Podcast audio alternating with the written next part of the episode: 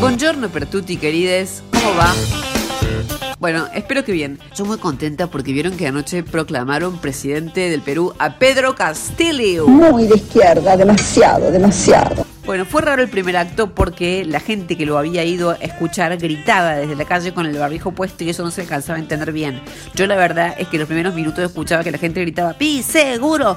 ¡Pis seguro! O sea, pis seguro. Que seguro que no, dije yo, pues no puede ser, que tiene que ver?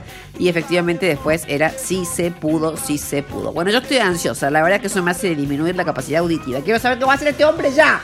Y a la ansiedad sumale angustia porque me enteré que Mirta Legrand no vuelve a la tele todavía. A ver, Mirta, con todo respeto, digamos, pero ¿hasta cuándo vamos a esperar? Gente que acá estamos necesitando su presencia. Yo tengo la idea de que puede ser que la hija y les nietes le estén como manipulando. O sea, rollo Britney, pero al revés. He pensado en tratar de largar así como tipo por las redes sociales, onda, hashtag liberen a Mirta o hashtag carajo mierda volvé. ¿Qué onda? Puede ser, ¿no? Ay, por Dios, las cosas que hay que oír. Bueno, salió la foto oficial de Horacio Rodríguez Larreta y su equipo, u Horacio Rodríguez Larreta, porque a juzgar por las caras que tienen Oliveto y Vidal, madre mía, qué cagazo. Te juro, parece un plano de una película de Hitchcock. Tan, tan, tan. El único que sale bien es Martín Tetaz, que sale así como de cote con la mano en el bolsillo, viste, rollo canchero. También te digo que te estás encogiendo cada vez más. Yo no sabía que era tan chiquito. Sea, sabía que era chiquito, pero no tan chiquito. Eh, no digo, ojo, en términos intelectuales, ¿no? Me refiero eh, a su tamaño, digamos. En términos intelectuales eso ya es irreductible. Pero bueno, no quiero ser criticona. Tiene su valor artístico la foto. Che, en otro orden de cosas, le hicieron una nota desde la Nación Más, Nación Mazo, a Javier Milei, ¿viste? Le preguntaron por la economía, como siempre, y bueno, salió con toda la cosa este, del Estado. Dijo que el Estado se arroga la capacidad de administrar los recursos cuando eso le tendría que tocar solamente al mercado.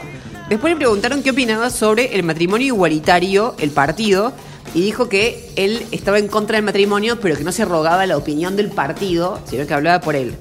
Después le preguntaron por qué estaba en contra del aborto si se supone que la mujer tiene que tener la libertad, el que está libertario, de decidir. Eh, y dijo que en realidad el problema es que la mujer se arroga la decisión por sobre la de su hijo.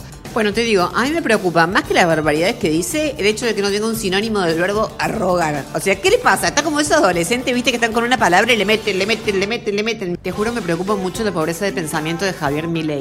Ya sé que él está en su ley de hacer lo que mierda quiera, pero te juro, me preocupa un montón.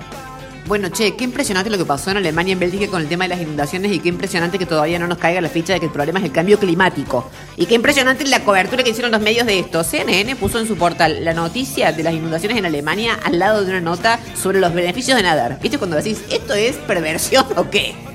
Bueno, che, y sigue toda la investigación por el paso de armas a Bolivia. La verdad es que eso está que arde. A mí me da mucho miedo que salte y que quede implicado el nieto Patricia Bullrich. Porque te acuerdas que la otra vez era él el que había estado chateando con D'Alessio. No vaya a ser que ahora también nos enteremos de que es él el que en el 2019 pasaba las armas. Puede ser. Ese chiquito le faltan límites. O sea, eso está claro. Y con eso te digo que hoy un infante te hace cualquier cosa. Bueno, por último, en el Día del Amigo quiero hablarles de Bolsonaro, obviamente. Vieron que salió del hospital y dijo que solamente Dios lo va a sacar del sillón presidencial. Yo al principio dije, este hombre está loco. Y después digo, no, capaz que está bien, porque dentro de la lógica religiosa, capaz que él dice, bueno, me puso el diablo, me tiene que sacar Dios. Bueno, puede ser o no. ¿Qué miedo me da este hombre? No quiero ser grosero y decir que me da cagazo, pero pi seguro. A este sí que el pueblo le tendría que cantar, pi seguro, pi seguro.